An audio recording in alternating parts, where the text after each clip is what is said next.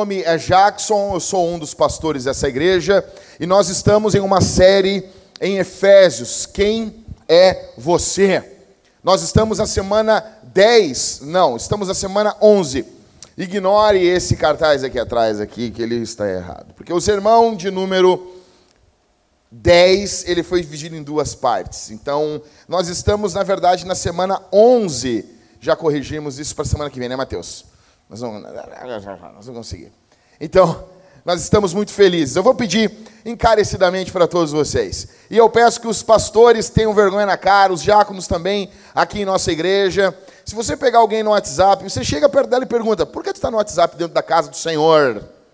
Seu Satanás. Pergunte isso. Ah, mas vai dar climão. Eu amo climão no ministério pastoral, meu. Eu amo. Se chegar aí, por que tu fez isso? Hum, hum, hum. Então pergunte, não, mas ele é uma alma. Tá bom, todo mundo tem uma alma.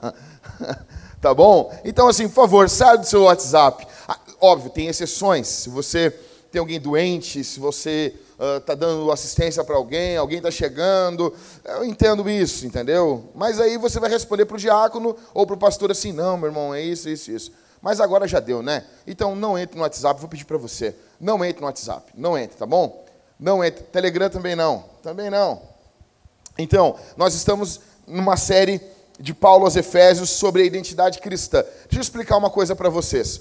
É, esse sermão é sobre os dons. Então eu quero que nós vamos ler de novo o texto que nós lemos há um mês atrás. Nós demos um, um pause no sermão e eu fui até o dom de número 7.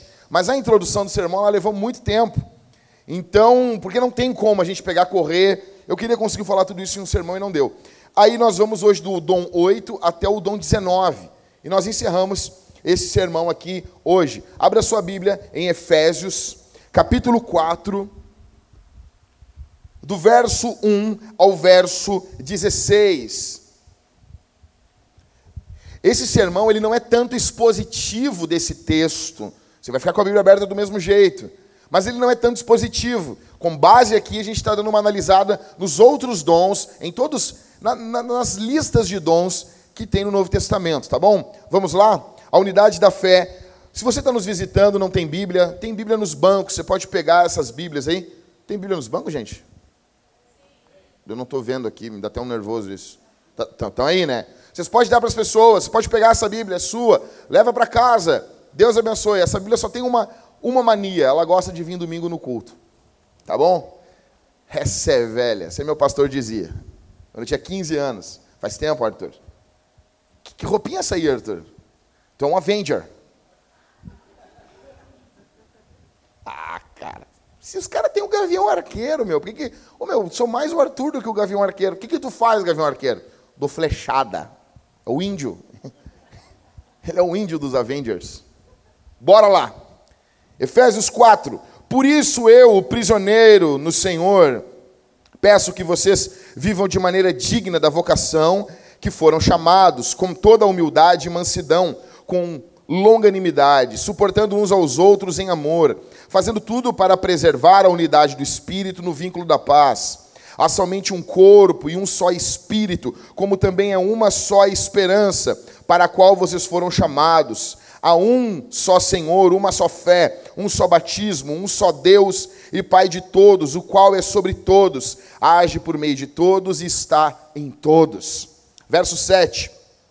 E a graça foi concedida a cada um de nós, segundo a medida do dom de Cristo.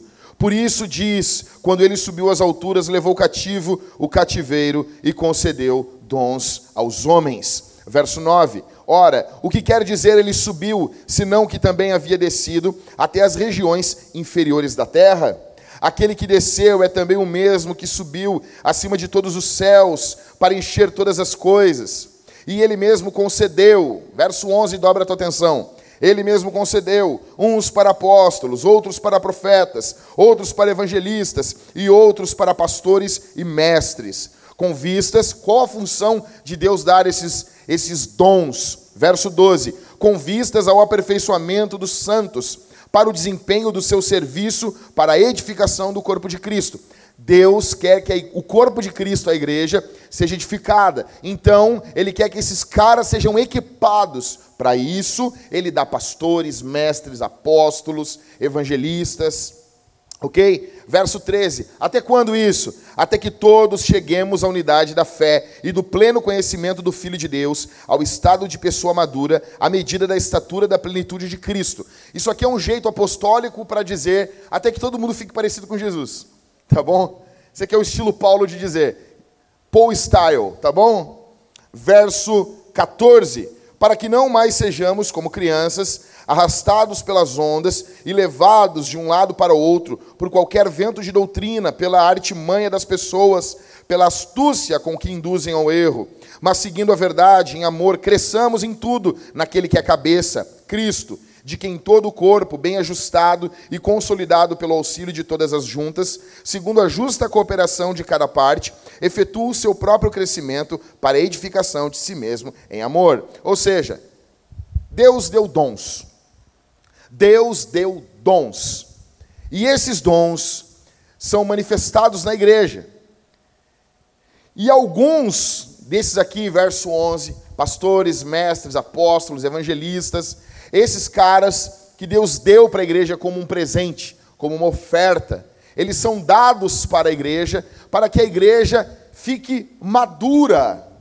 E como que a gente sabe um cristão maduro? Qual é a medida? A medida é o pastor? Não. A medida é Jesus. Quanto mais você vai ficando parecido com Jesus, mais você é maduro na fé. Então, tudo aquilo que Paulo fala em 1 Timóteo capítulo 3, sobre as qualificações de um presbítero, nós poderíamos resumir em um presbítero, um pastor é um cristão maduro. Por isso que não podemos colocar neófitos, novos na fé, no ministério. Para que ele não caia na condenação do diabo, porque ele ainda não é suficientemente parecido com Jesus. E parecido não é igual. Ok? Então, vamos dar uma repassada aqui a gente está com o PowerPoint na, na bucha aí? Então bora lá. Os dons espirituais. Meu, que, que loucura. Que... Nossa. Isso é isso, cara. Os Avengers, velho. Isso é o poder para matar o Thanos com PowerPoint. Que isso, rapaz. Só aqui, ó. Acabou. Fio. Vamos lá, então. Ó, olha para mim aqui. Deixa eu dar uma repassada com vocês aqui nesse sermão infinito. As joias do infinito do sermão infinito. Eu falei para só repassando, só repassando. Falei para vocês sobre o que, que Jesus está fazendo hoje. As pessoas tem gente que pergunta, é não cristão que pergunta isso. O que, que Jesus está fazendo agora? As pessoas ficam preocupadas. O que, que Jesus está fazendo nesse momento? Assim como muitas mulheres ficam preocupadas o que o seu marido está fazendo. Não pode ver o cara parado. Não já notou isso, Michael? Cara, se eu sentar, dá uma agonia na minha mulher. Enquanto ela não me vê assim, sabe? Não sei. Não sei, talvez seja só, seja só ela em casa. Não, não é? Catito, como é que é, Catito? Tô brincando, é brincadeira, tá, Simone? Não, não. Ninguém está dizendo que tu está fazendo escola com as gurias aqui. Só que assim, não sei, me dá um negócio, minha mulher. E eu gosto, assim, tipo, então as pessoas, como Jesus é homem, as pessoas não podem ver os homens parados. Então Jesus é homem, as pessoas ficam, o que ele está fazendo? Jesus não pode um dia sentar, descansar? Não. O que ele está fazendo? Então, eu falei para vocês, Jesus está no céu com os crentes. Primeiro. Segundo, Jesus está servindo a igreja, derramando dons, cuidando, orando, intercedendo pela igreja. Falei para vocês sobre a igreja e o que Jesus está fazendo nesse momento. Ele está nos dando presentes. Isso aqui é uma das formas mais fantásticas do que Jesus está fazendo nesse momento. Ele está nos dando presentes. Falei que no verso 7 aqui do capítulo 4 mostra que Jesus está nos dando Jesus. Ele está dando a si mesmo como presente. O maior presente que alguém pode dar para alguém é a si mesmo. É o que ocorre no casamento. Ninguém chega com uma Ferrari, com um carro, com, com uma casa, com um iate ali. Não. Isso, isso é menos do que a pessoa. Não importa quanto de dinheiro tu tenha, você está dando você. No verso, uh, verso 3 mostra que Jesus também está nos dando o Espírito Santo. Ele derrama sobre nós o Espírito Santo. O próprio Senhor falou isso em João, que ele enviaria o outro consolador. O Espírito Santo. Falei que Jesus está nos dando pessoas. Você não somente tem os dons espirituais, mas você é um dom. Dom aqui na Bíblia quer dizer presente. Você é um presente para a igreja. Você tem noção disso? Isso até te deixa mais feliz hoje. Saiu triste de casa, angustiado. Chegou aqui, não cantou alto, está triste ainda. Tomou um café descafeinado. Sim, você é um presente para a igreja. Jesus nos dá pessoas e ele também nos dá dons espirituais. Verso 8 em diante. Falei para você sobre que o problema não são os dons, o problema é a maturidade no uso dos dons. Falei para vocês também sobre os extremos. Nós temos os carismaníacos, que são os loucos. Esses caras, tudo é, é, é, sobrenatural. O cara peida, é um peido sobrenatural. Eu fico um pouco impactado com isso. Ele acha que vai casar, vai ter um anjo caminhando do banheiro para a sala, da cozinha para o quarto. Não, meu amigo, não é assim, meu velho. Nós cremos em anjo? Claro que eu creio, cara, com certeza. Nós podemos ver anjo, pastor? Claro que sim, cara. Claro que sim, isso é óbvio. Isso é óbvio. Óbvio que sim. A Escritura fala em Hebreus que muitos acolheram pessoas e não sabiam que eram anjos. O N. Gruden disse que vai ser fenomenal no céu quando chegarmos, dar de cara com o cara, o cara, o cara era um anjo, meu. Imagina isso, que louco. Já falei para vocês o caso de um, de um amigão meu, bem incrédulo. Ele estava. Uh, ah, Dizem que você conhece o, o, o continuista quando ele. Quem é o que conta o, o, a experiência mais rápido, você sabe que é um continuista. Então eu vou contar uma experiência aqui. Um amigo meu estava andando de carro num bairro aqui de Porto Alegre, um bairro meio, meio boca braba aqui de Porto Alegre, quando de repente furou um pneu. E muita chuva, muita, muita chuva. Muita chuva. De repente, de noite, não tinha o que fazer estava chovendo demais. Você vai ter que esperar um pouco aqui, baixar um pouco a chuva para trocar o pneu, senão, não sei, a água vai me levar. Quando vê do nada, ele olha na esquina assim, vem vindo um cara alto, com uma roda, igual do carro dele, com pneu cheio. E ele vem vindo, ele dá um sorriso e ele começa a trocar o pneu dele, assim, assim. E ele dentro do carro foi disse: Não, não, pode ficar dentro do carro, eu estou trocando para ti aqui. Trocou o pneu para ele. Trocou o pneu, disse, ó, oh, botei um pneu ali, botei uma roda melhor ali, estou levando essa aqui comigo. Aí o cara, tá. Daí ele disse assim, ó, oh, meu, que, que, quanto que eu tenho que te dar? Não, não, não tem que dar nada, meu, mas muita chuva. Ele disse assim, vai com Deus, Deus te abençoe. Assim. E daí quando ele foi arrancar, assim, apavorado, o cara disse assim, Deus te abençoe pela ordenação domingo. Ordenação ao pastorado. E ele nem sabia de nada. Aí, ele foi arrancar. Quando ele olhou, o cara não estava mais ali, sumiu. Tipo Supernatural. Só deu um barulhinho assim. Sumiu. E o cara foi ordenado domingo ao pastorado. Daí disse assim, cara, não sei, velho. Para mim era um anjo. Sabe, não estou dizendo que era um anjo, só estou dizendo assim que, meu, a Bíblia diz que nós temos contato, só que isso não é segunda-feira. Anjo não é segunda-feira, que ocorre toda semana. Nosso problema são os carismaníacos ou o cessacionismo. O cessacionismo, a base do cessacionismo, da ideia que os dons cessam no, no primeiro século, ele, ele, essa ideia é uma ideia com base no iluminismo, com base no deísmo prático, que Deus foi embora. Não, não, é sim, cara. Essa ideia racionalista da interpretação da Bíblia. Essa ideia, essa ideia que você já vai para o texto com incredulidade. Você já vai criticando o texto. Está entendendo? Primeiro de tudo, eu creio nos dons. Em primeiro lugar, porque a Bíblia diz: fim. Eu não preciso ter visto nada para crer, crer que Deus faz ainda. Sabe, cara, tem caras que chegam a dizer, porque Paulo em alguns momentos não curou alguns caras. Você nota quando ele não conseguiu, ele orou, não conseguiu, é, é estranho, mas assim, ele passa uma receita para Timóteo. Timóteo está com as dorzinhas de, de, barriga aí, as constantes enfermidades, toma um ó, um, um gorozinho, um vinhozinho, sangue de boi. Isso é receitinha de vó, meu. Paulo é um, um vozinho. A avó não dá umas receitas assim pra gente? Você deixar de boldo. Cara, eu tenho, tenho vontade de ir no cemitério levar uma plantação de boldo para minha avó.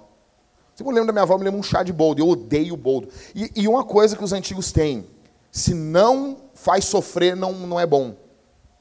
Não pode botar uma açucarinha no chá de boldo? Não, não funciona. Quem disse? Qual qual cientista disse que o açúcar tira o efeito do boldo? Mas por que isso? Paulo não. Paulo é um apóstolo, ele é bondoso. Tá com dor de estômago? Toma um vinho. Você não sabe disso, Michael?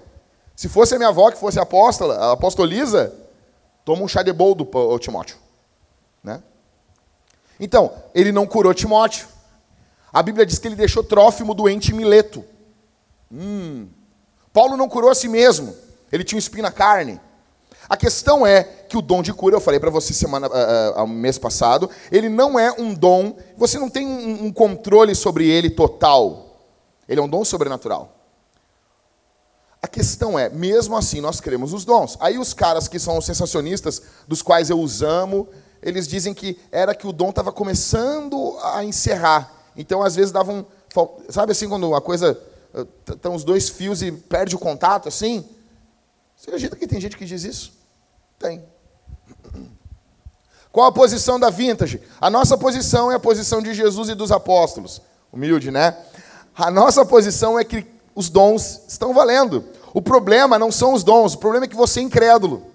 O problema é que você viveu com carismaníacos, caras loucos, ou você viveu com sensacionistas. São dois extremos. Eles têm uma visão muito elevada dos dons. Um dia eu posso explicar isso ainda para vocês. Mas sensacionistas e os carismaníacos têm a mesma visão dos dons. Eles têm, eles acham que o dom de cura é uma coisa muito elevada. Então, o carismaníaco quer essas mesmas coisas ocorrendo toda hora, e o sensacionista, por ser honesto, diz: "Não, isso não existe mais". São dois extremos. Ok, falei para vocês sobre a mentalidade de consumidor versus a mentalidade cristã. Isso aqui, sempre quando Paulo fala sobre dons, ele está falando num contexto de corpo, de família. Nós somos uma família. Os dons são para que haja serviço, cuidado mútuo e esse corpo cresça.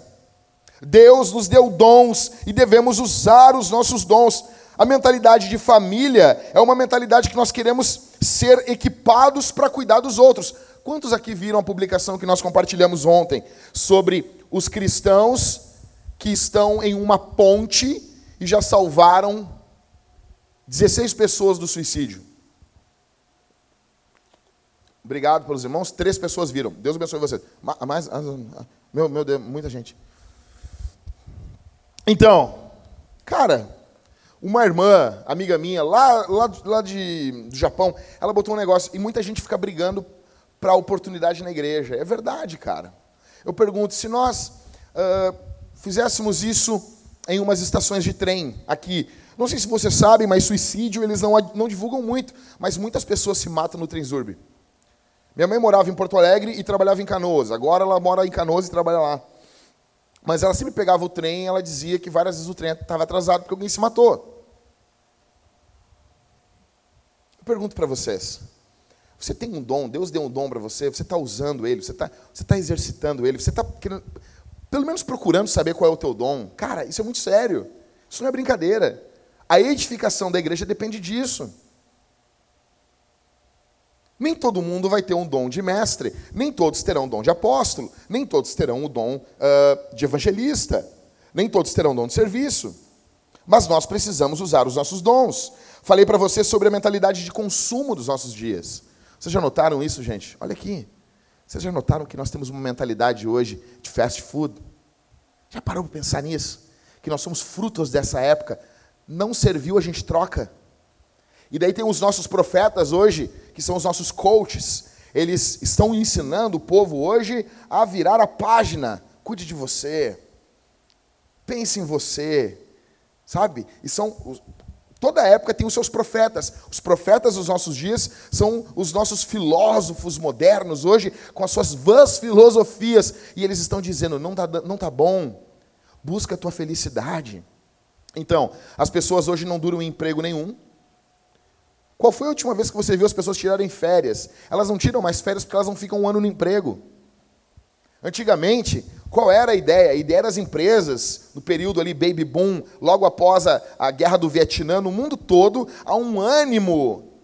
As pessoas, as grandes corporações, e havia uma camiseta das empresas, né? Você se lembra do contexto dessa frase? Eu estou vestindo a camiseta. Você já, já viu essa frase em algum lugar? Com certeza o seu pai, seu avô usava essa frase. Tem que vestir a camiseta, porque as empresas tinham uma camiseta. Aí você botava a camiseta da empresa. Hoje, o nosso contexto é o contexto hoje de startup. Você usa a sua roupa, você, você não quer usar uniforme, você está legal, está tranquilo. E se não está bom, você já muda. Ninguém hoje mais fica 20 anos numa empresa. Ninguém, nós eu quero novos ares. Qual o teu sonho? Meu sonho é mochilar pelo mundo. Tem uma irmã de uma amiga minha que vendeu tudo. Vendeu tudo, vendeu casa saiu do trabalho, ela e o marido dela, venderam tudo e foram dar a volta ao mundo com os filhos. Fizeram matéria, fizeram posts, tiveram compartilhamentos, conheceram grandes experiências, viveram muitas coisas, disseram, olha, hashtag viagem pelo mundo, fizeram um mapa, riscaram os países onde eles foram, afinal, eles estavam viajando pelo mundo, eles eram pessoas livres, sem fronteiras. Daí acabou o dinheiro, eles voltaram e estão morando com os pais.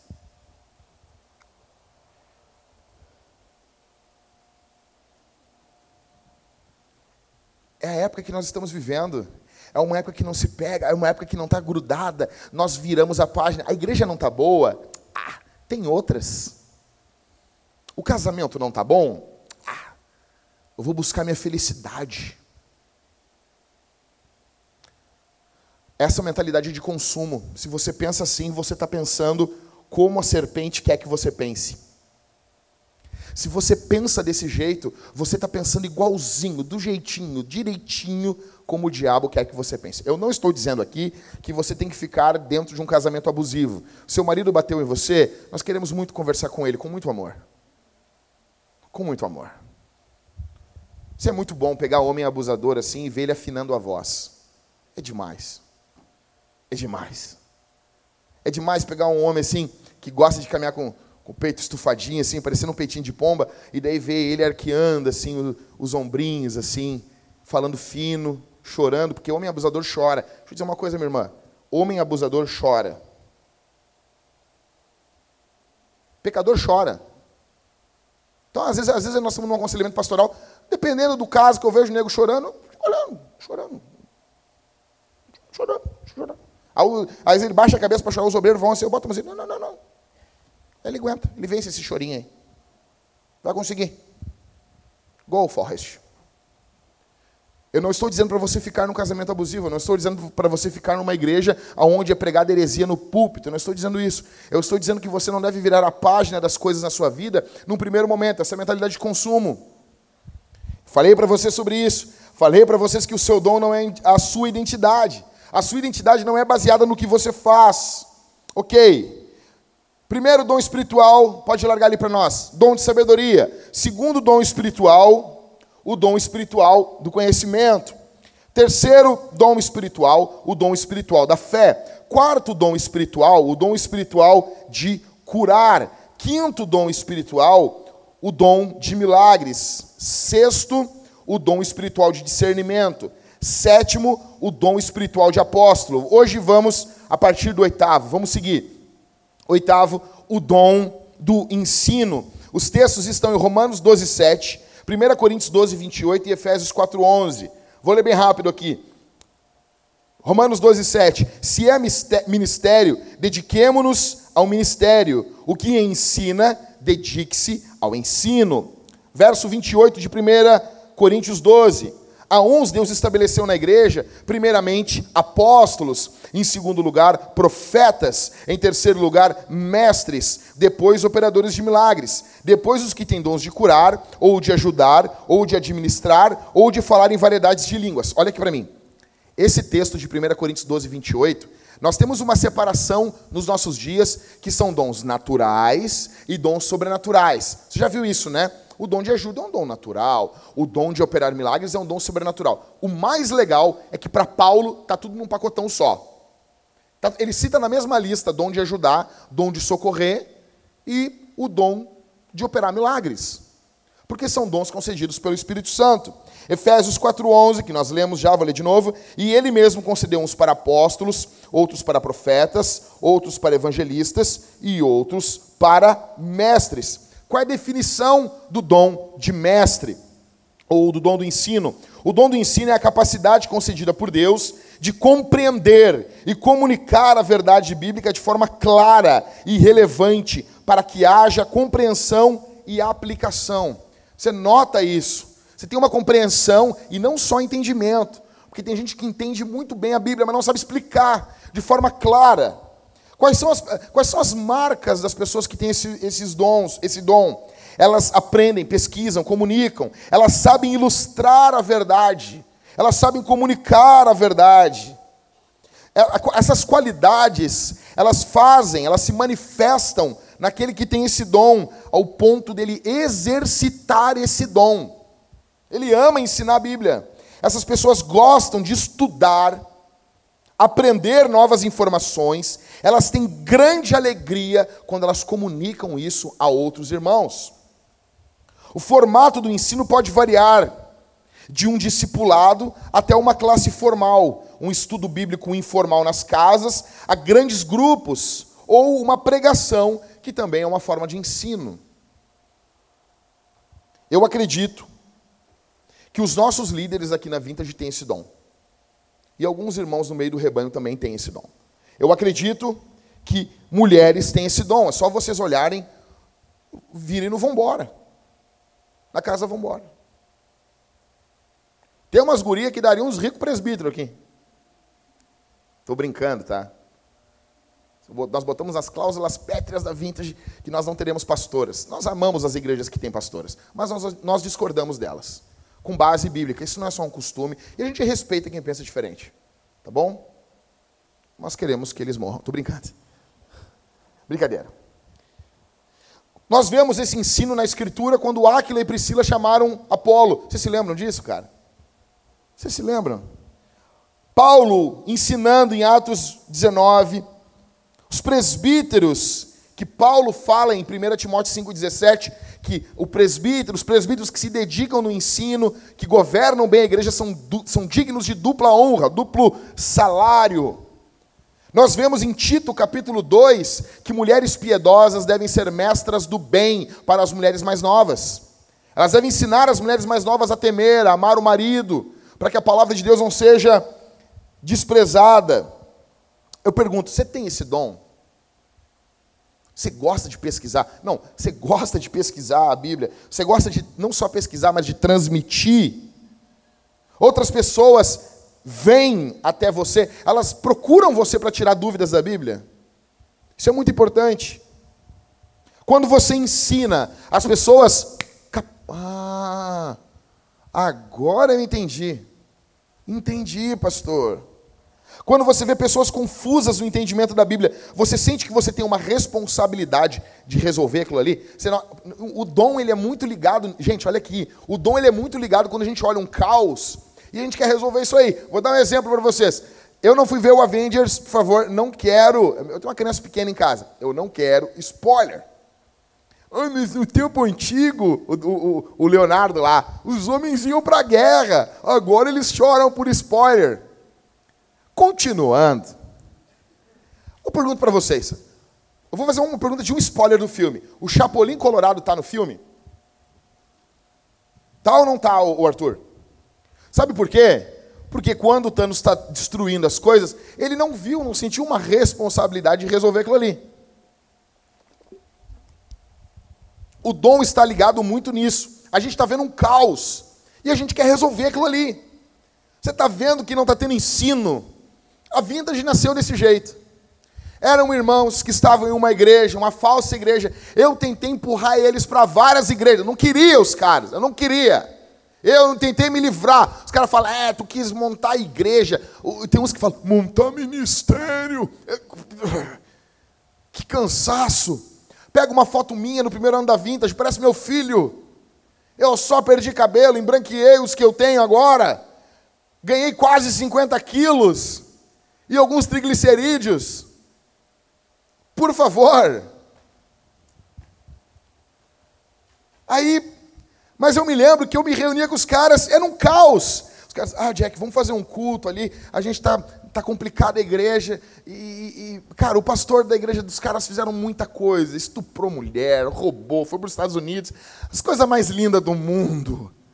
E eu me lembro que daí ficou, caiu aquela batata na minha mão, assim.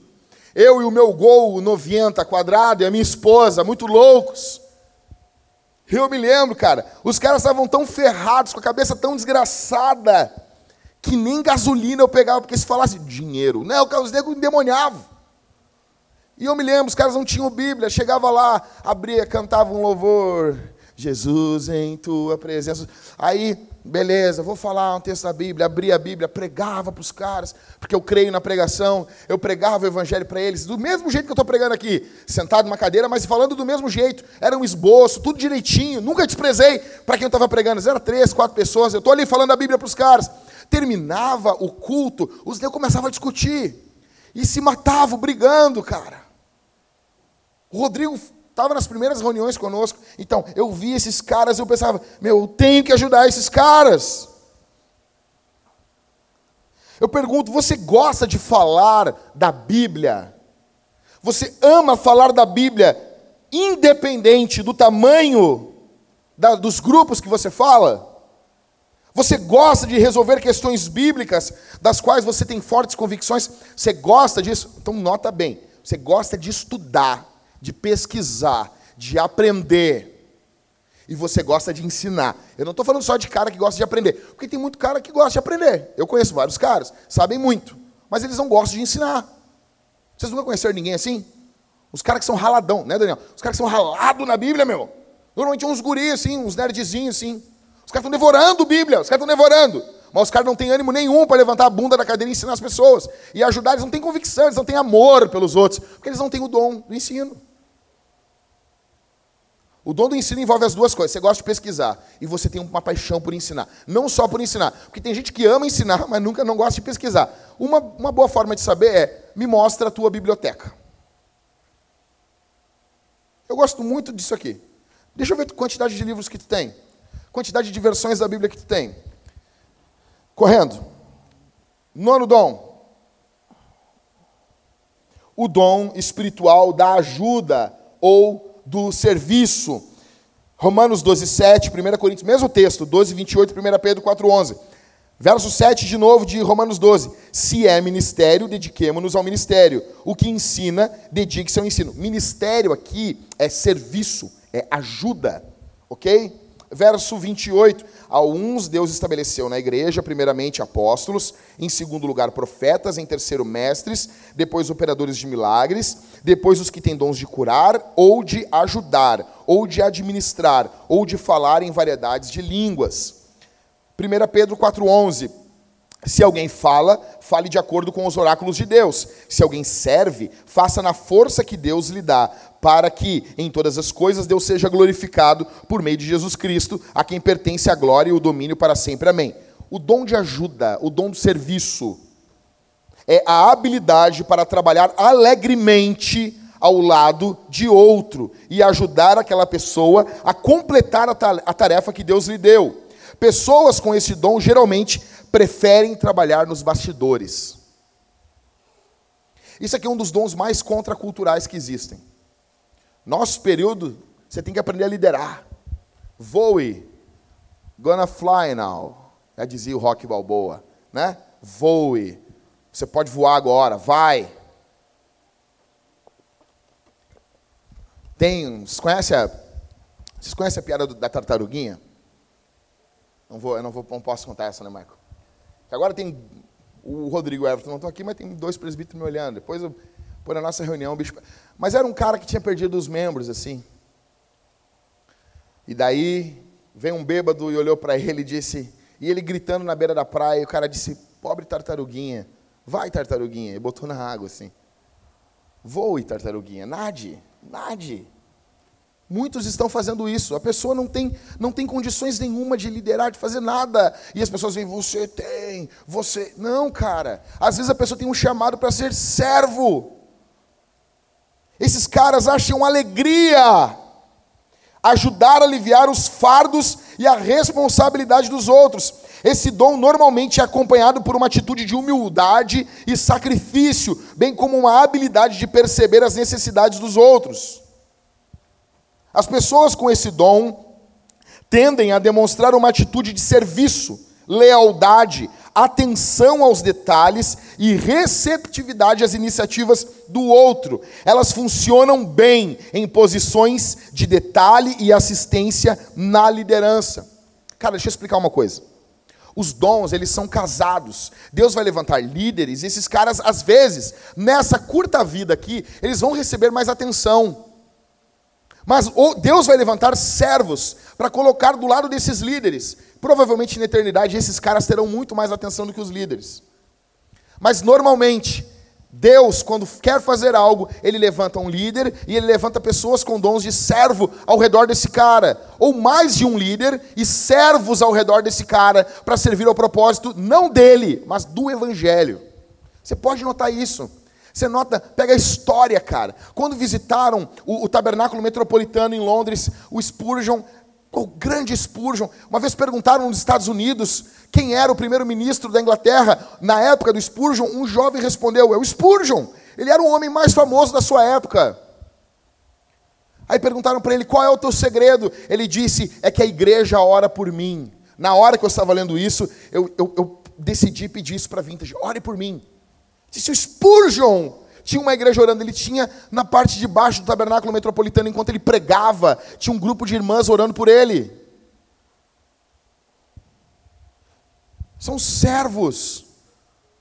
Cara, Spurgeon com a igreja do tabernáculo plantaram mais de cento e poucas igrejas ao redor de Londres. Enviaram ajudas a necessitados, tiveram orfanatos. O nome de muitos irmãos não são lembrados aqui, mas são lembrados na eternidade. Eu tenho certeza, a minha esposa tem esse dom. Tudo que envolve, eu tenho que empurrar a minha esposa para ela fazer alguma coisa que eu sei que ela vai fazer bem, que envolva aparecer. Ela não quer, ela não gosta. Tudo que envolve, tudo, tudo, tudo. Minha esposa ama os bastidores. Eu acredito, aqui na nossa igreja, eu não estou falando que só esses têm esse dom, mas eu acredito que o Christopher, e o Leonardo, esposo da Karine, tem esse dom. Eu acredito que o Éder tem esse dom também, esposo da Suzana. É uma paixão por servir, é uma paixão, não há necessidade alguma de ficar na frente. Engraçado, interessante, é que Jesus ele tem todos esses dons. Tanto que em Mateus capítulo 20, verso 28, ele afirma: "O filho do homem não veio para ser servido, mas para servir e dar a vida em resgate de muitos." Você tem esse dom? Você curte ajudar os outros a serem mais efetivos no trabalho deles? Para muitos aqui, o, o teu chamado não é um chamado específico. Para muitos aqui, o teu chamado é assim: cara, olha a catequese, eu quero ajudar isso aí isso aí andar. Eu quero servir. Pastor Daniel, como que eu posso servir aqui? Pa, pa, Pastor Michael, como que eu posso servir no teu trabalho? Está precisando de ajuda? Tem pessoas que vão ter esse insight. Elas amam isso. Elas amam isso. Sem paixão por isso. Ela não quer ser o Power Ranger branco. Não. Você prefere trabalhar nos bastidores? Quando você está fazendo o seu trabalho. Quando, perdão, quando alguém está fazendo um trabalho de forma de forma assim, deficiente, precisando de ajuda, você tem um, um primeiro ânimo de ajudar essa pessoa, ao invés de criticar? Você prefere trabalhar em posição de suporte, ao invés de uma posição de liderança?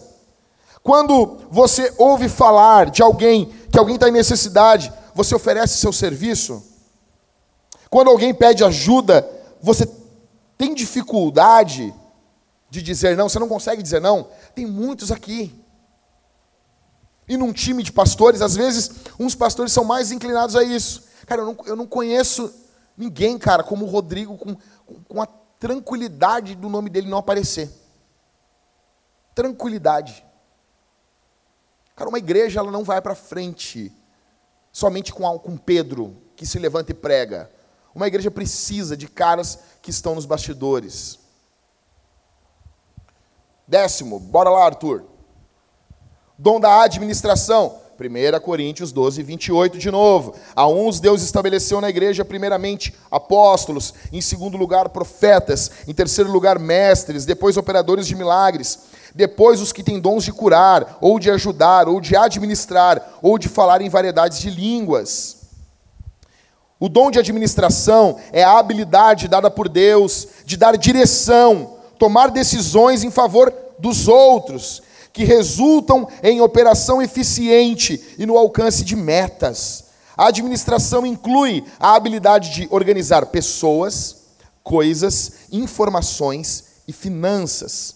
Frequentemente, a marca de um administrador é a habilidade de executar coisas de um modo decente e ordenado. Administra... Quais são as pessoas com esse dom? Vamos lá. Administradores, frequentemente, eles têm um olho aguçado para detalhe. Ele olha detalhe. Ele também pode possuir talentos naturais, como ele é uma pessoa organizada, observadora, ele tem atenção aos detalhes, ele soluciona problemas e ele tem um raciocínio muito privilegiado por Deus. Eu acredito que no presbitério, dentro do presbitério, o Everton e o Daniel têm esse dom uns numa parte e outros mais em outra, mas eles têm esse dom. E eu sei que aqui no meio da igreja tem irmãos que têm esse dom. Eu acredito que tem irmãos que poderiam servir mais na igreja usando o seu dom de administração. Só que às vezes, deixa eu dizer uma coisa para vocês. Não basta somente você ter o dom. Você precisa mostrar comprometimento. Por exemplo, nós não temos Cara, você nunca conheceu um grande pregador, um enorme, o cara prega muito, mas você não nota comprometimento nele. Você gosta até de ouvir ele de vez em quando, mas você nunca seria pastoreado por ele. Assim são muitos. Nós precisamos que você, que tem esse dom, você sabe com quem eu estou falando. Eu acredito que você sabe que você tem esse dom. Eu falo, quem tem o dom, normalmente eu, eu falo isso aqui, a pessoa diz assim, eu acho que eu tenho esse dom. Provavelmente você pode ter mesmo. Você tem uma facilidade de administrar você administra bem a sua vida, você consegue dar ajudas para amigos, você poderia servir mais à igreja. Mas nós precisamos ver mais comprometimento seu com a obra de Deus. Jesus, ele, bom, isso aqui vai ficar para a série dos, dos dons. Eu vou falar sobre Cristo em cada dom. Mas é óbvio, Jesus, ele tinha esse dom. Nós vemos esses dons na Bíblia. Por exemplo, Jetro, quando Jetro chega para Moisés diz assim: Moisés, tu não vai aguentar. Olha só, Moisés você tem noção assim, não, não, qual é o teu pastor da. Qual é o pastor da tua igreja? Moisés. Você imagina isso, cara? Vou falar isso aí para os caras no Antigo Testamento. Os caras com os, os pastores, tudo fuleira lá, Balaão. Qual é o teu pastor? Moisés. Eu sou da igreja do pastor Moisés. Mas aqui é louco, rapaz. E Moisés, sendo esse gigante, o cara estava atendendo todo o povo. Louco? Louco! Tu é louco, Moisés. Qualquer carinha que leu qualquer livrinho de liderança sabe que não pode fazer isso, tu vai te matar. E Moisés está lá o dia todo atendendo o povo todo. Os caras, ah, fulano roubou minha galinha, entendeu? Aí o Jetro chega para ele, cara, tu vai, tu vai ter matar, tu vai ter um, um síndrome de burnout, tu vai surtar, vai ter que tomar qual aquele antidepressivo lá que as pessoas estão para não enlouquecer o né, ninguém toma aqui. Todo mundo. Rivotril? Não dá, Moisés. Você vai tomar Rivotril. Aí o que, que, que, que o Getro fala para ele? O Getro disse, não, cara, organize isso aqui, distribui, uh, delega autoridade. José no Egito.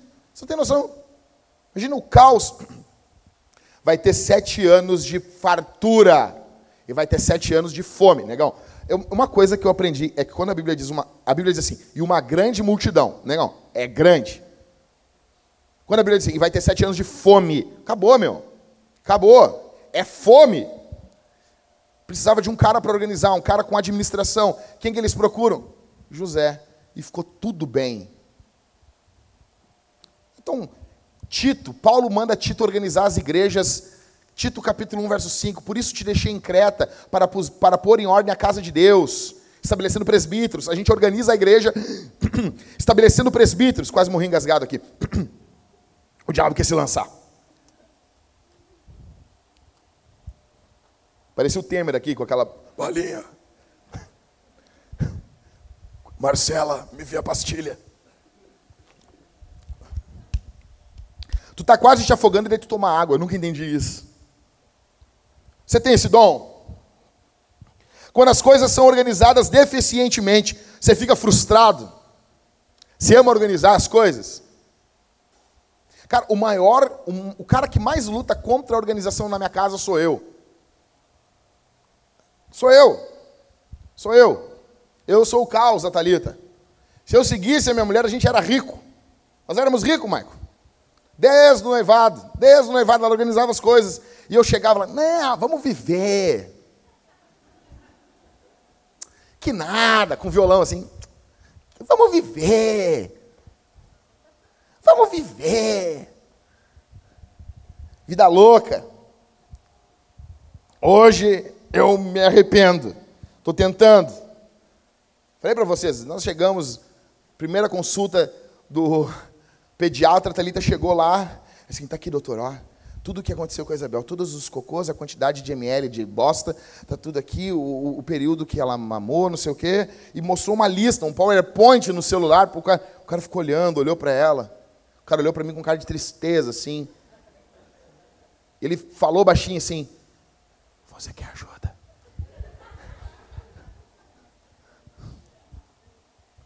Sim, eu falei para ela: Os nossos Shabat são muito bagunçados. E eu disse assim: Meu amor, organiza o Shabat para nós.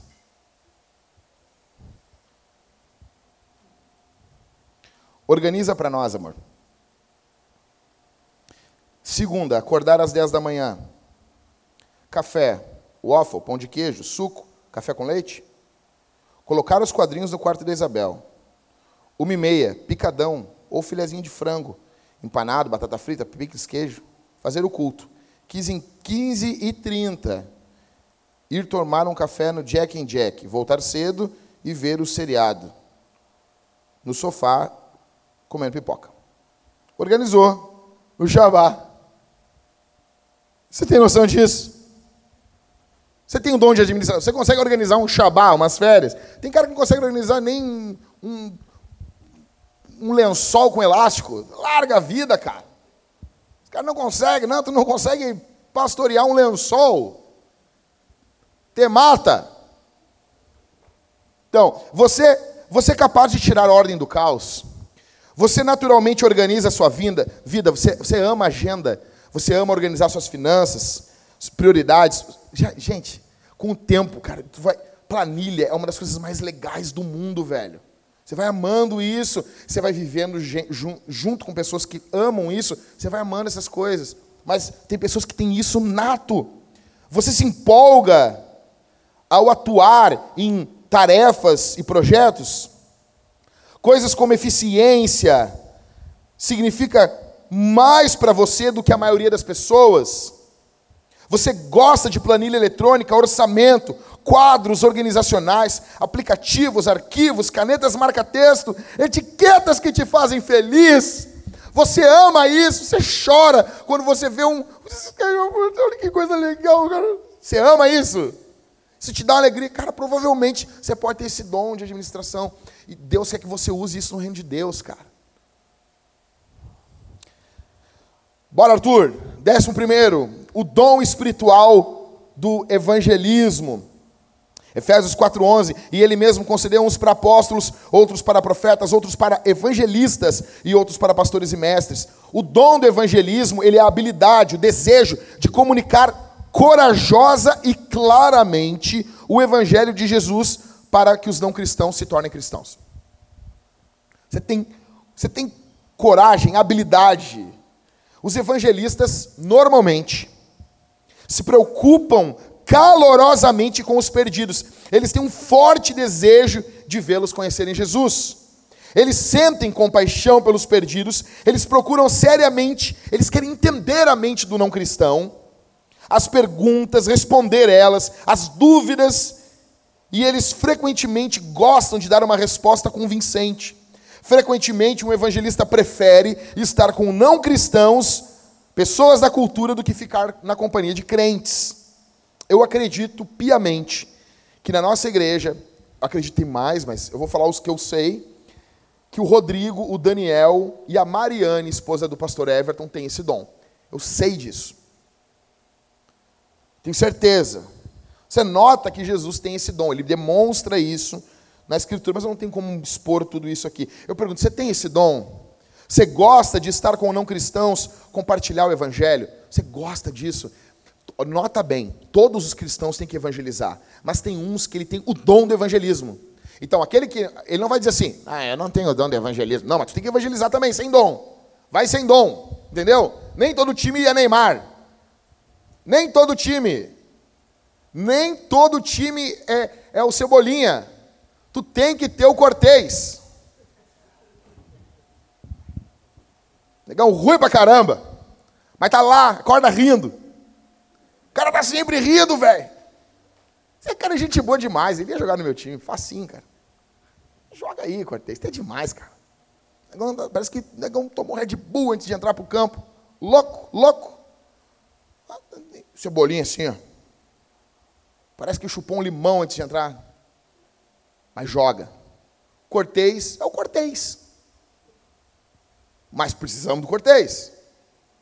Então, cara, você, você tem o dom do evangelismo? Você, você, você sente paixão por isso? Você consegue comunicar efetivamente com não cristãos em uma linguagem que eles conseguem entender?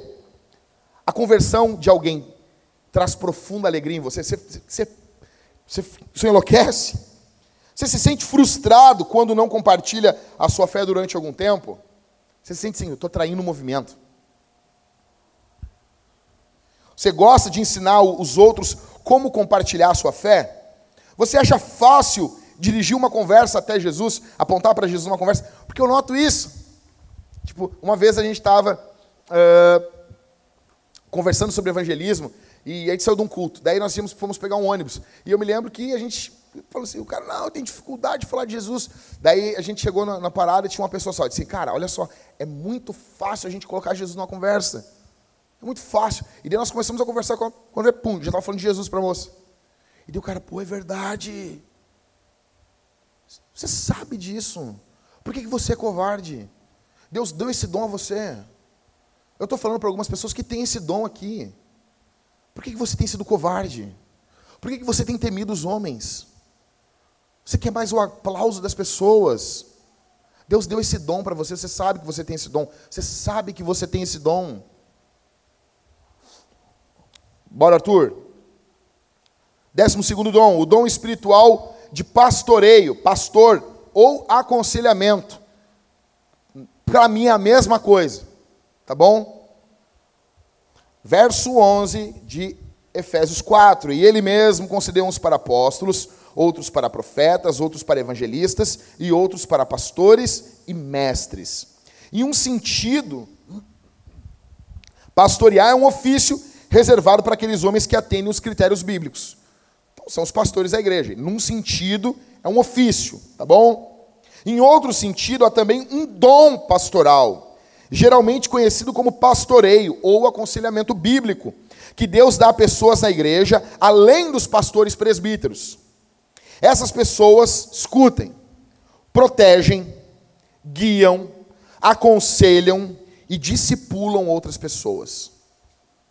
Esse pastoreio que eu estou falando aqui, ele não é o pastoreio do ofício do presbítero apenas. Ele vai além. Você não precisa ser ordenado a pastor para ter esse dom. Estou falando do dom. Pessoas com o dom de pastor, aconselhamento bíblico, são pessoas que têm um amor por pessoas, por gente, que compele elas se reunir com essas pessoas para guiar elas e cuidar elas com base na Bíblia. Pessoas com esse dom, eles encontram grande alegria em ver pessoas amadurecendo na fé, superando pecados insistentes e superando o desânimo. Isso ocorre muito na nossa igreja, nos GCs. Esse dom espiritual, por isso que nós dizemos, o GC ele é um local para manifestação dos dons espirituais. Isso ocorre. É que assim, nós temos uma visão tão hollywoodiana dos dons. Nós achamos assim, oh, Arthur, nós vamos ter um dom espiritual. O Arthur vai chegar lá de boa, assim. Aí quando vai o negócio vai se levantar e vai largar um trovão assim.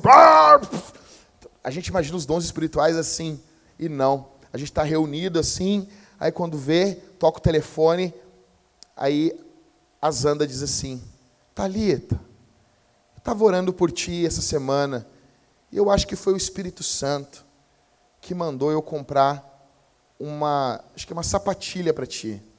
Eu queria dizer que eu te amo muito, fica feliz. Isso é uma mensagem de encorajamento.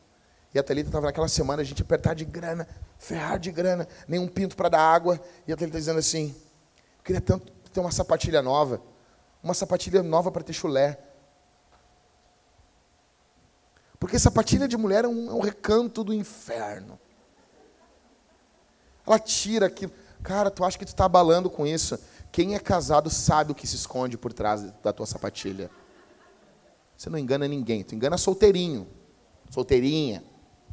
Nós sabemos o rato morto que tem aí. Você vê assim, mas nunca mais vi ninguém se manifestando demônios da igreja. Estão dentro das sapatilhas das irmãs. Expulsa isso. Então minha esposa queria uma nova para compartilhar aquele cheiro do demônio. Ah, porque a sapatilha é uma coisa que mistura suor com poeira. Não vai dar coisa certa isso. Por isso, cara, diante de Deus, o cara tem que tirar o, o, o sapato. Não devia ter falado isso. Parei. Seguindo. Então, esse dom de pastorear, esse dom de aconselhar, de cuidar, eu creio que os nossos líderes de GC têm esse dom e mais outros irmãos têm esse dom. Nós queremos pessoas com o dom do pastoreio para liderar GCs. Nós estamos precisando desse, de pessoas com esse dom. Esse é o cargo, esse é uma função, escute, sacerdotal. Todos somos sacerdotes, eu sei disso. Já fiz meu dever de casa.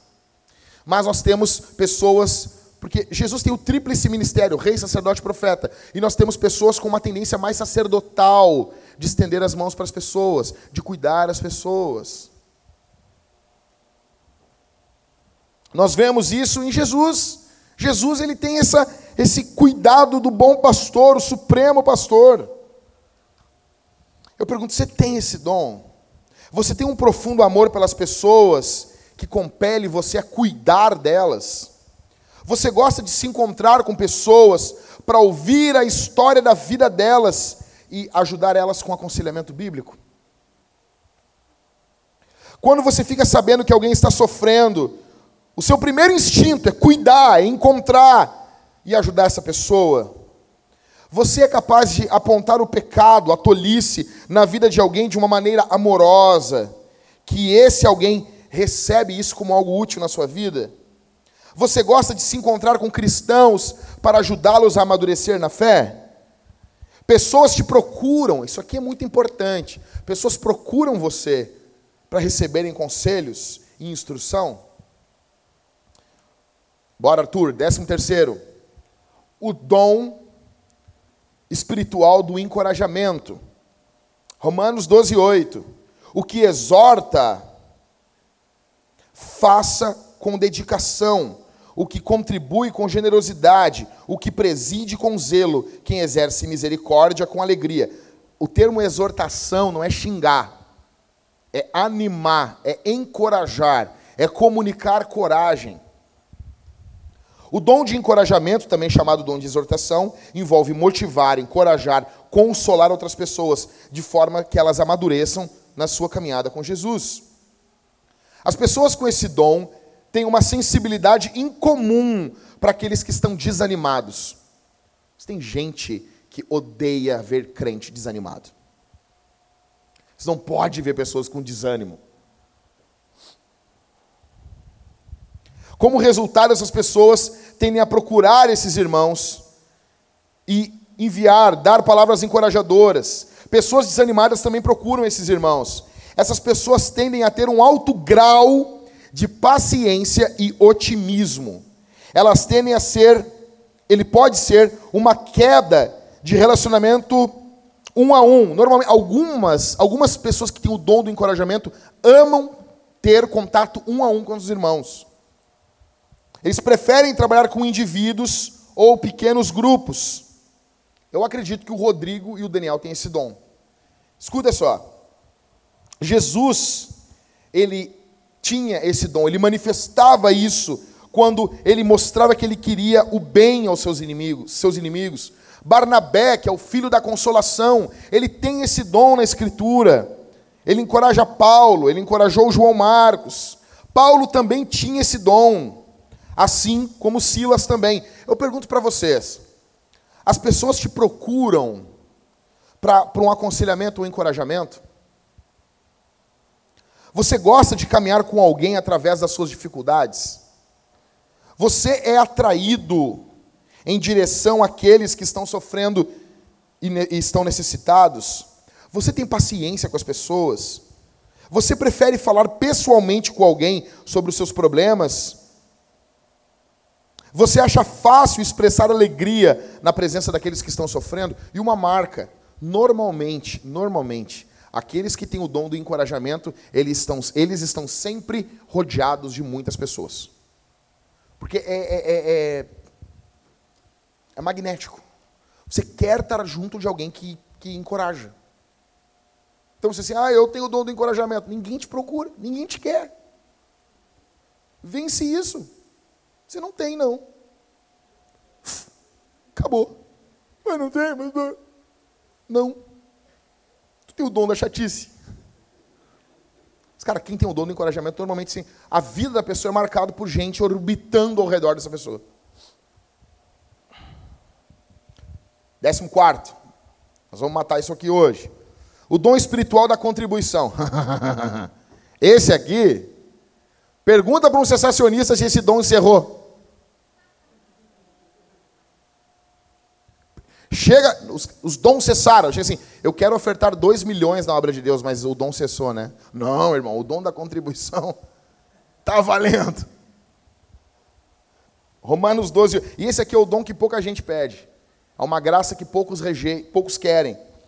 Verso 8 de Romanos 12: O que exorta, faça com dedicação. O que contribui com generosidade. O que preside com zelo. Quem exerce misericórdia com alegria. Ou seja, o que contribui, aquele que tem o dom da contribuição, que faça com generosidade. O dom da contribuição, de contribuir, é a habilidade de dar dinheiro e outras formas de riqueza alegre, sábia e generosamente para satisfazer as necessidades de outros e ajudar a sustentar ministérios. Pessoas com dom de contribuir, independentemente da quantia, pessoas com esse dom genuinamente veem seus tesouros, talentos e tempo como algo que pertence a Deus e não a elas. Você não precisa ficar discutindo com essa pessoa. Você não precisa ficar lembrando ela que ela tem que servir, que ela tem que doar o tempo, talento e finança. Isso é muito claro na cabeça dela. Eles são frequentemente movidos a satisfazer as necessidades físicas dos outros. Eles gostam de dar a si mesmos e o que têm para outros. Mesmo quando eles não possuem os recursos para ajudar, eles oram fervorosamente para que essas necessidades sejam atendidas. Eu acredito que a minha mãe, o Christopher, o Leonardo, o Daniel e o Catito têm esse dom. E eles me ensinaram a ser mais generosos.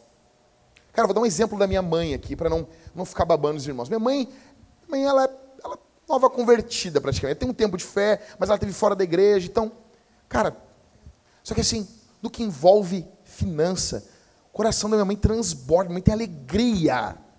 Eu já falei para vocês. A minha mãe ganha as coisas às vezes, ganha um presente. O chefe dela voltou da Europa, trouxe um presente para ela. Aí ela disse assim: quanto foi? Daí a mulher, nem crente, a mulher, por quê? Mas é presente. Não, é que eu quero dar o dízimo desse presente. A minha mãe, tudo que ela ganha, ela dizima. E ela me dá as coisas, ela me dá uma calça. Ah, feliz aniversário, meu filho, sei o quê. Ela diz, eu paguei tanto. Mas por quê, mãe? Para tu dar o dízimo. E daí eu falo assim, mãe, ela assim, tu vai dar o dízimo, né, pastor? Diabo purinho.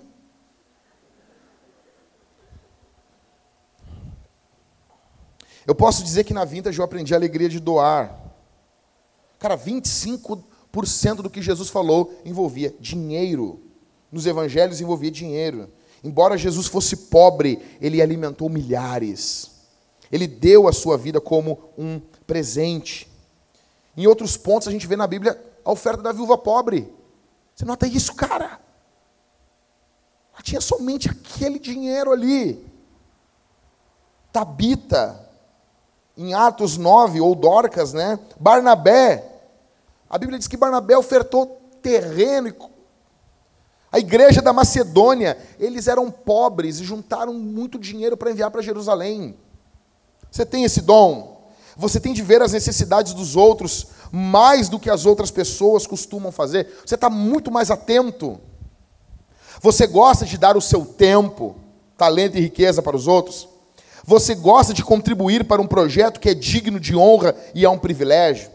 Você contribui regularmente para a igreja com alegria e sacrificialmente?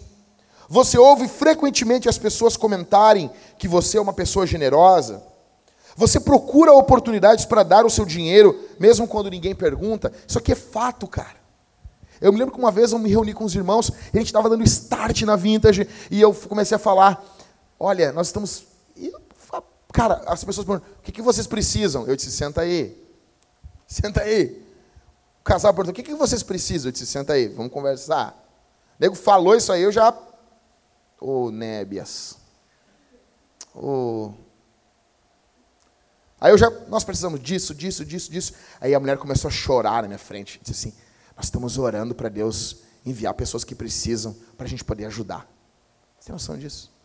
Você tem noção? Irmãos agora fora do Brasil nos ajudando vieram na minha casa, perguntaram quais são os sonhos. A gente está batalhando na nossa igreja para conseguir uma boa oferta para vocês. Você tem noção disso? 15. O dom espiritual da liderança, Romanos 12, 8 ainda. O que exorta, faça com dedicação. O que contribui com generosidade. O que preside com zelo. O que exerce misericórdia com alegria. Definição: o dom espiritual da liderança é encontrado em pessoas que têm uma clara e significativa visão da parte de Deus tem uma visão clara, definida, e tem a habilidade de comunicar essa visão pública ou reservadamente, de tal modo que influenciam outros a perseguir aquela visão. Você tem noção disso? Você não deu, eu tenho noção clara do que é para fazer. Você pode definir isso em cinco palavras?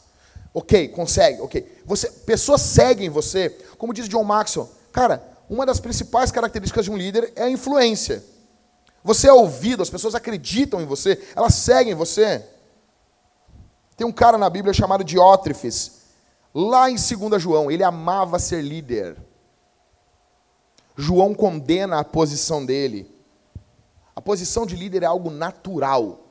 Não que você não vá se preparar, mas ele é algo natural.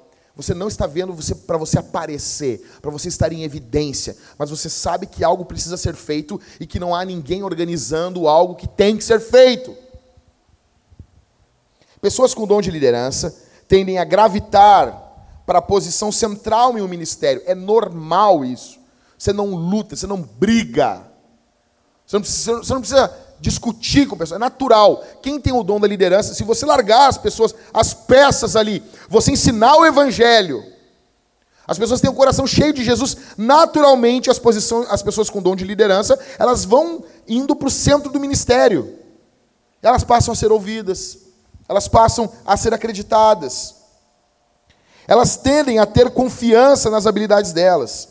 Eles servem melhor que outros liderando. Ou seja, nós temos uma tendência também a desprezar líderes. E a Bíblia está mostrando que eles são, é um dom dado por Deus. Como que um líder serve? Liderando, é a forma dele servir, é a forma dele cuidar, ministrar. Eles tendem a operar com um forte senso de destino. A gente sabe onde nós queremos chegar. Eu acredito que nós temos muitos líderes aqui na nossa igreja, com essa noção clara do que nós devemos fazer e para onde nós devemos ir. Isso é óbvio que Jesus foi um líder na Escritura, você nota isso. Bilhões seguindo Jesus. Nós temos outros exemplos na Bíblia: Abraão, Moisés, Josué, Davi, Daniel, Josias, Paulo, Pedro, Tiago. Eu pergunto: você tem esse dom? Outras pessoas têm confiança na sua habilidade de liderar? Você gosta de ter a palavra final ou ser aquele com a responsabilidade final pela direção e sucesso ou fracasso de um grupo, você gosta disso? Não, se isso aqui fracassar, a culpa é minha. Você assume a responsabilidade quando as coisas dão errado. Você não fica culpando os outros. Quando uma situação difícil ocorre, outras pessoas te procuram e buscam recomendação e liderança. É comum você tomar a liderança em grupos nos quais ela não existe. Você considera a liderança agradável em vez de frustrante e difícil? Você gosta dessa pressão? Outras pessoas vão atrás de você para tomar grandes decisões para um grupo ou uma organização. Você quer notar quem é o líder? Normalmente, algo natural. Tem um grupo de pessoas. É para quando uma pessoa se levanta e começa a falar, é para onde ela está olhando. Normal. Ela vai olhar para o líder, é natural. Isso, isso não é forçado. Isso é tranquilo. Se você tem esse dom, sirva com esse dom. Busque aprender a equipar melhor esse dom. 16, bora correr aí. Misericórdia. Romanos 12, 8. O que exorta, faça com dedicação. O que contribui com generosidade. O que preside com zelo. Quem exerce misericórdia com alegria. Cara, sabe por que nós precisamos desse dom? Porque existem pessoas que sofrem. O sofrimento entrou no mundo depois do pecado. Nós precisamos de pessoas com o dom de misericórdia, com o dom do cuidado. Essas pessoas que têm esse dom, eles têm a capacidade de se colocar na situação dos outros, de sentir a dor e o fardo daqueles que eles carregam. Eles desejam fazer uma diferença na vida das pessoas que sofrem sem serem críticos. Eles querem ajudar. Eles podem ter dificuldade de avaliar as intenções dos outros e às vezes eles são ingênuos. Às vezes são ingênuos. Eu acredito que alguns irmãos têm esse dom aqui na nossa igreja. Acredito que a Valéria tem esse dom, a Camila. Acredito que o Daniel tem esse dom. Outros irmãos aqui têm esse dom. Na série, se Deus permitiu pregar sobre os dons, eu vou falar sobre os dons que nós precisamos casar. Pessoas com o dom de serviço normalmente precisam estar junto com dons, com pessoas que têm o dom da liderança, para que não sejam levados, para que não sejam iludidos. Você tem esse dom? Você se sente atraído por pessoas carentes, sofridas, doentes, deficientes, idosas. Frequentemente você pensa numa forma de ministrar aqueles que sofrem. Você sente uma grande compaixão por pessoas que enfrentam problemas pessoais e emocionais. Você sente que quando visita aqueles que sofrem, isso te traz alegria em vez de deixar deprimido? Você se vê respondendo às pessoas mais com compaixão do que com julgamento? Décimo sétimo. Dom da hospitalidade. Romanos 12, 13. Ajudem a suprir as necessidades dos santos. Pratiquem a hospitalidade. O dom espiritual de hospitalidade é a habilidade de receber bem os estranhos e entreter os convidados, frequentemente na sua casa, com grande alegria, carinho, de forma que eles se tornem amigos. A hospitalidade deve incluir a família, amigos, cristãos e estranhos, e podem não ser cristãos. Pessoas com o dom de hospitalidade. Essas pessoas tendem a ter a casa aberta, onde outros são bem-vindos para visitar. Você nunca conheceu gente assim? Que é diferente. Você chega na casa dela, é diferente. Você nota isso?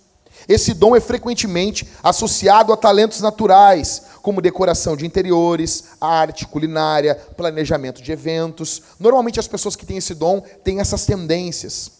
É importante lembrar que a hospitalidade não deve ser estendida a falsos mestres e outros do mesmo tipo que são uma ameaça. O apóstolo João disse: vocês nem comam, vocês nem saúdem esse tipo de gente. Falso mestre, que nega, que nega verdades essenciais do evangelho. O, o, o tio ou o pai da Talita, que foi quem criou ela, que é um pastor, ele estava pregando no domingo, aí o cara via para frente ah, eu quero Jesus, drogado, pingando demônio, o cara pingando piolho. Pingava piolho e demônio. Cada piolho que o cara tinha era um demônio. E cada demônio era um piolho. Loucura. Chegava de noite em casa, abraçado com ele, assim. Chegava para a tia da Thalita, que foi praticamente mãe quem criou a Thalita, dizia assim: Yara, nós temos um convidado que vai morar conosco hoje. A partir de hoje. Assim. E o cara ficava três anos morando ali.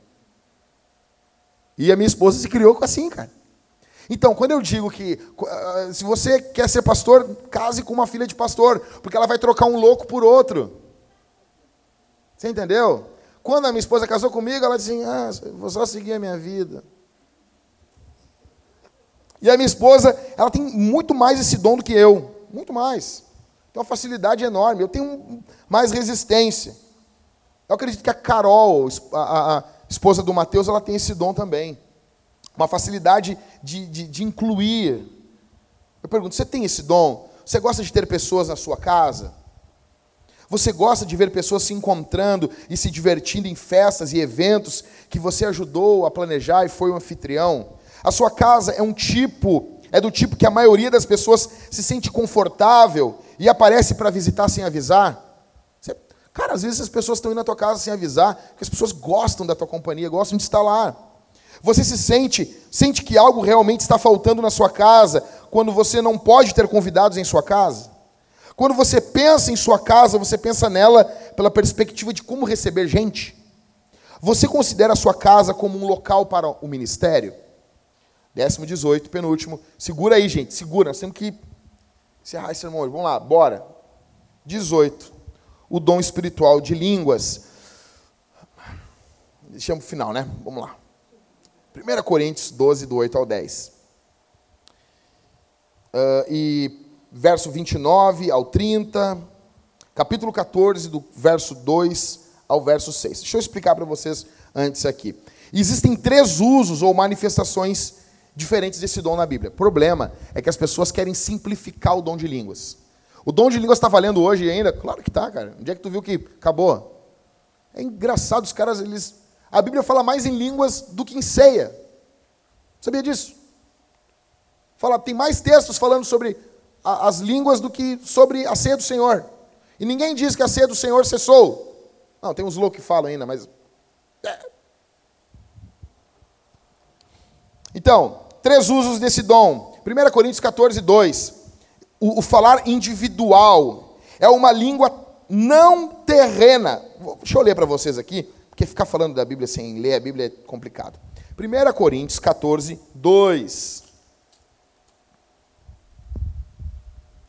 Pois quem fala em línguas não fala para as pessoas, mas fala para Deus. Ninguém o entende, pois por meio do Espírito fala mistérios. Esse dom aqui, essas línguas não são terrenas. Eu sei que vai vir pessoas dizer, não, mas essa palavra no grego, óbvio, é uma palavra que fala língua, é uma palavra que se refere a línguas. Só que o contexto, você não, você não interpreta uma palavra somente pelo significado dela, você interpreta pelo contexto do versículo. E o que o verso está dizendo é que há uma língua que ela não é terrena, ela não é dirigida a homens. Essa língua, ela pode. Sabe que língua é essa? Ela pode sim ser de anjos. Eu sei que vai ter pessoa que vai dizer, não, não é língua. Vai pegar o videozinho lá, ah, não sei o quê. Como resolver isso de forma rápida? Não, cara.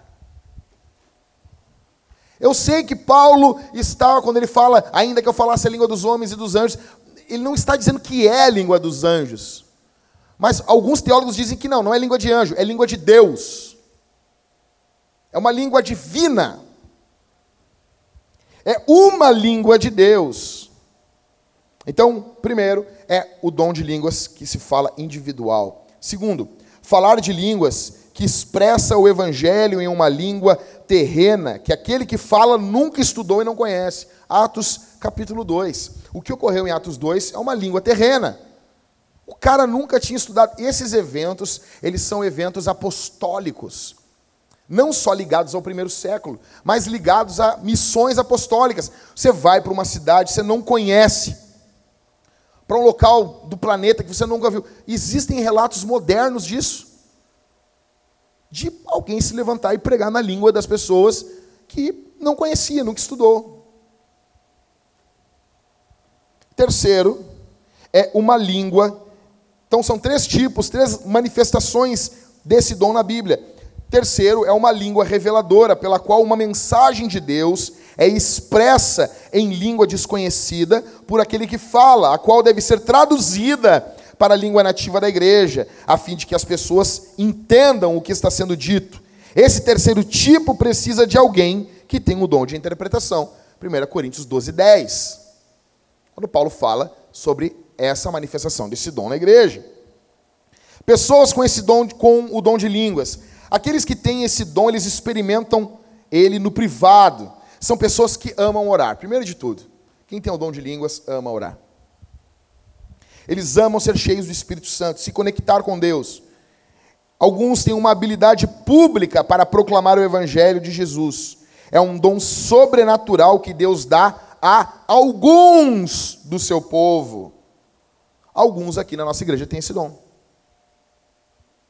O problema não é o dom, o problema é a maturidade espiritual. Igrejas imaturas mancham o nome de Jesus. E daí tem pessoas fracas que dizem: não, não, não, eu prefiro não acreditar em nada disso. Por isso que Paulo vai dizer para não desprezar os dons, ou mais precisamente as profecias. Nós vemos as línguas na Bíblia. Paulo fala desse dom. Paulo diz que ele tem esse dom. Paulo diz que alguns em Corinto tinham esse dom. Esse dom se manifestou também em Atos 2, na forma de uma proclamação. Eu pergunto: você tem esse dom? Você ama ter comunhão privada com Deus? Você sente que as palavras do nosso vocabulário são pobres para o louvor? Você se irrita às vezes com português? Não, mas pastor, então eu vou aprender o hebraico. Você aprendeu o hebraico, mas isso aqui é, é fraco.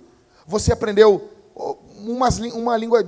Segundo um professor meu de hebraico, disse para mim assim: que uma ótima língua para orar é o espanhol. Você nota sim, é fraco ainda. Você já foi impelido a falar uma língua que você nunca aprendeu? Fala para mim, cara.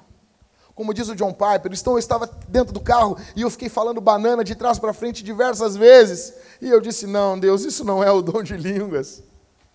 Você já foi impelido? Você já teve vontade de falar em outras línguas?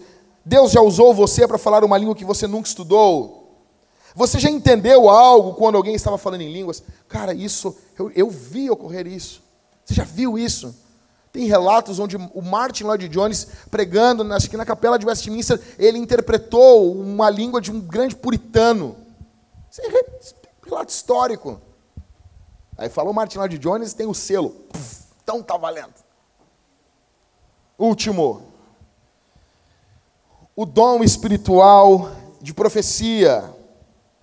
Romanos 12, 6, 1 Coríntios 12, 10, verso 28 e Efésios 4, 11. Eu encorajo você a, a bater uma foto com o teu ultra telefone aí e, e ler esses textos em casa e ouvir esses dois sermões de novo.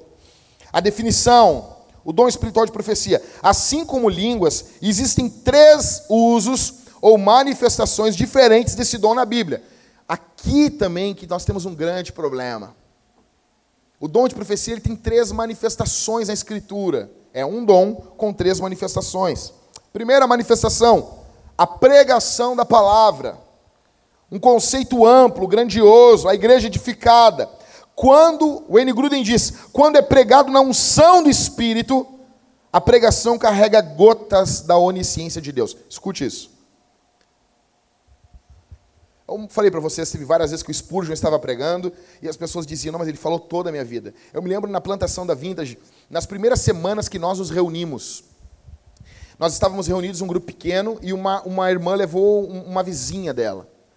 E, cara, eu estava falando e do nada momento eu comecei a falar sobre um relacionamento. O sermão nem falava sobre aquilo e eu acredito que foi o Espírito Santo que me guiou a falar sobre o relacionamento uh, de mulheres com homens abusivos que eram abusivos com os filhos. Como que mulheres tinham que responder a abusos contra os filhos, abusos físicos. O marido não era um mau marido com ela, mas era um homem que praticava verdadeiro terror nas crianças. Eu comecei a falar isso, cara, do nada, assim. Vocês nunca me viram falando isso aqui na Vintage. E eu me lembro que eu falei, falei, falei sobre o Evangelho, falei como resolver isso, o que, que Jesus uh, uh, oferecia para esse tipo de gente. E eu me lembro que acabou o, a reunião, comemos alguma coisa. E depois essa irmã chegou para mim e disse assim: Jack, tu nem sabe. A minha amiga ficou braba comigo. Eu, por quê? Ela acha que eu contei toda a vida dela para ti. Eu disse: Mas eu não sabia nada, Patrícia. Ela disse assim: Pois é. Mas tudo que tu falou de tal hora até tal hora é exatamente a vida dela. Sem tirar nem pôr.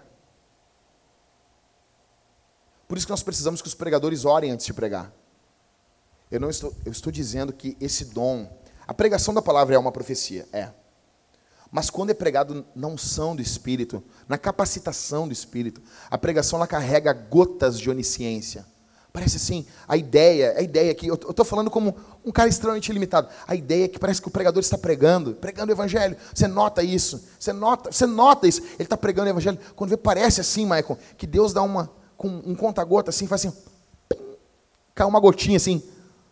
Aquilo, e tu nota assim, parece que está diferente agora. Você nota isso? Profecia. Segundo, é uma revelação. Uma revelação sobre um acontecimento futuro que Deus quer revelar à igreja. 1 eh, eh, Atos, perdão, 11, verso 28 ao 29, se não me engano é Ágabo. Quando Ágabo chegou e predisse uma grande fome. 1 Coríntios 14, 6, quando Paulo fala sobre profecia. Então, profecia, ela é uma pregação, ela envolve ela envolve o anúncio do evangelho, é uma manifestação do dom. A segunda manifestação desse dom é quando há uma revelação de um futuro, de algo que vai acontecer. Isso, isso ocorre, irmãos. O problema é que o problema é que nós somos incrédulos. O problema é não, mas eu fico só com a Bíblia. Mas a Bíblia está dizendo disso, tchê. Se você fica só com a Bíblia, não fica nem com pregação, então, cara. Não fica nem com pregação, larga, larga a pregação de mão, só lê a Bíblia. Não houve pregação. Isso é ridículo. Não, mas a Bíblia fala sobre pregação. Mas a Bíblia também fala sobre profecia. Quem te deu autoridade para discernir? Isso eu quero, isso eu não quero. Quem te deu? Você está montando um cânon dentro do outro cânon. Você tem que se render diante de Deus e dizer assim: Eu sou incrédulo. Eu não creio. Em terceiro, terceira, terceira manifestação desse dom é uma palavra que Deus dá a um indivíduo. Quando Ágabo chega para Paulo no capítulo 21 de Atos, e Paulo fala, e Ágabo fala algo para Paulo, uma palavra para ele. Os homens vão pegar esse cinto e vão fazer isso, isso, isso, isso. Você lembra? Pessoas com dom de profecia tendem a crer na palavra de Deus e tendem a serem corajosas. Elas têm um desejo imenso de ver a verdade triunfando. Escuta isso. Isso aqui está tudo casado no Evangelho. Você poderia ajudar com o ensino, você poderia ajudar com os grupos de conexão, você pode ajudar com os futuros grupos, grupos de redenção que nós queremos colocar aqui na Vintage. Pessoas que sofrem, sofreram com vícios, com abusos. Alguns possuem a manifestação não programada desse dom em diversas ocasiões de suas vidas. Essas pessoas devem ser julgadas e não têm a autoridade da Escritura. Gente, eu falo, eu falo escondido em Jesus. Eu tenho certeza que eu tenho esse dom. E eu sei de outros irmãos que têm esse dom aqui. Não somente pregando, não somente, cara, diversos contextos em que tudo nos empurrava para agir de forma covarde. Eu me lembro uma vez, eu fui chamado para aconselhar um casal. E eu estava na casa desse cara, ele havia cometido coisas terríveis. Eu não vou nem falar aqui, coisas terríveis, coisas que. E eu me lembro que eu fui para a casa dele assim, Arthur. Sabe assim, quando tu vai para o teu trabalho, assim, diz, ah, tô... ah, vou lá, bota teu carro, bota a musiquinha, assim, estou indo fazer meu trabalho. E eu fui para casa desse cara assim, tipo, ah, vou só chegar lá. Eu tenho mais ou menos algumas coisas que eu já aconselhei em mais de 20 anos. E eu penso, ah, se for isso, eu vou falar isso. Se for isso, eu vou falar isso. Se for isso o problema, eu vou falar isso. Eu já tenho mais ou menos algumas coisas organizadas na minha cabeça. E eu fui assim, meio que no meu nome. Entrei no carro e fui tranquilo para casa. Quando eu cheguei lá, era uma coisa que eu nunca tinha tratado na minha vida. E eu fiquei assim. E na hora, na hora, parece que Deus botou a cara dele assim, Deus fez assim, ó. Deus na minha cara assim. E aí, meu? Bora orar? Negão, eu, por fora eu estava assim, ó. Firme. Firme. Mas por dentro eu estava assim, Jesus me ajuda, Jesus me ajuda, Jesus me ajuda, me ajuda, me ajuda, me ajuda, Jesus, por favor, por favor. Estava com um chicote assim, por favor, Senhor, por favor, por favor, Senhor, não me deixe sozinho, não me deixe sozinho, por favor, Senhor, fique comigo, fique comigo, por favor, por favor, por favor. Sabe? E daí eu assim, e daí eu, eu, eu tenho, eu tenho uma, eu tenho, quando a coisa é muito caótica, eu olho para aquilo, eu penso assim, como isso vai acabar? Eu penso isso às vezes assim, sabe? De cara, como que eu vou sair dessa casa?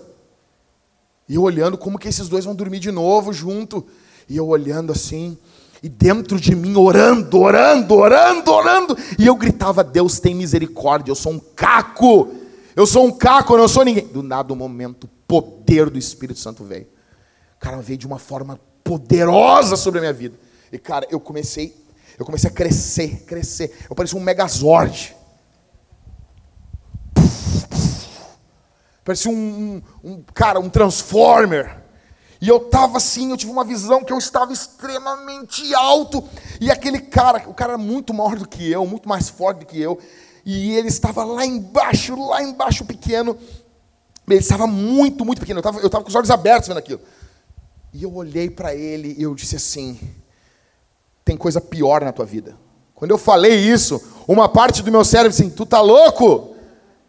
O cara cometeu o crime pior que o Hitler. E tu está falando que ele está escondendo coisa. Mas veio assim, tem coisa pior na tua vida. E a mulher do cara não entendeu, o cara não entendeu também. E Deus disse sim. E eu falei assim: e se tu não confessar agora, tu não vai ver o sol nascer. Isso era três da manhã. E quando eu falei isso, um ambiente de treva tomou conta, mas era Deus. Tava horrível ficar naquele lugar. Para mim também e um ambiente de peso, de reprovação. Deus estava vomitando aquele cara.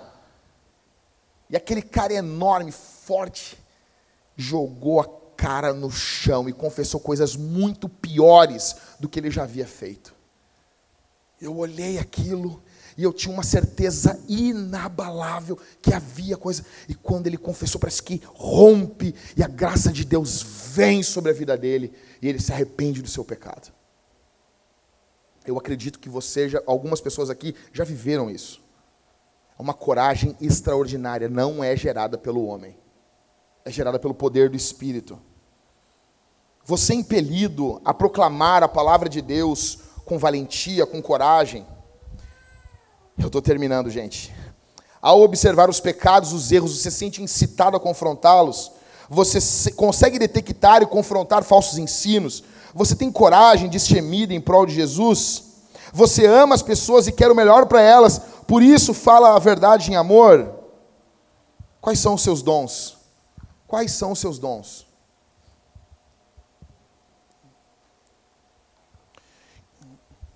Um minuto eu encerro. Em primeiro, onde você sente paixão em servir? Dois, qual a sua responsabilidade você sente que é tua? Três, qual a necessidade você vê na igreja? Eu estou vendo, essa necessidade está gritando para mim. Quarto, existe algo que você faz pelos outros que lhe causam grande alegria? Quinto, quais as oportunidades Deus tem dado para você servir? Sexto, em que coisas você é melhor e tem maior sucesso? Sétimo, Onde as pessoas tementes a Deus elogiam você?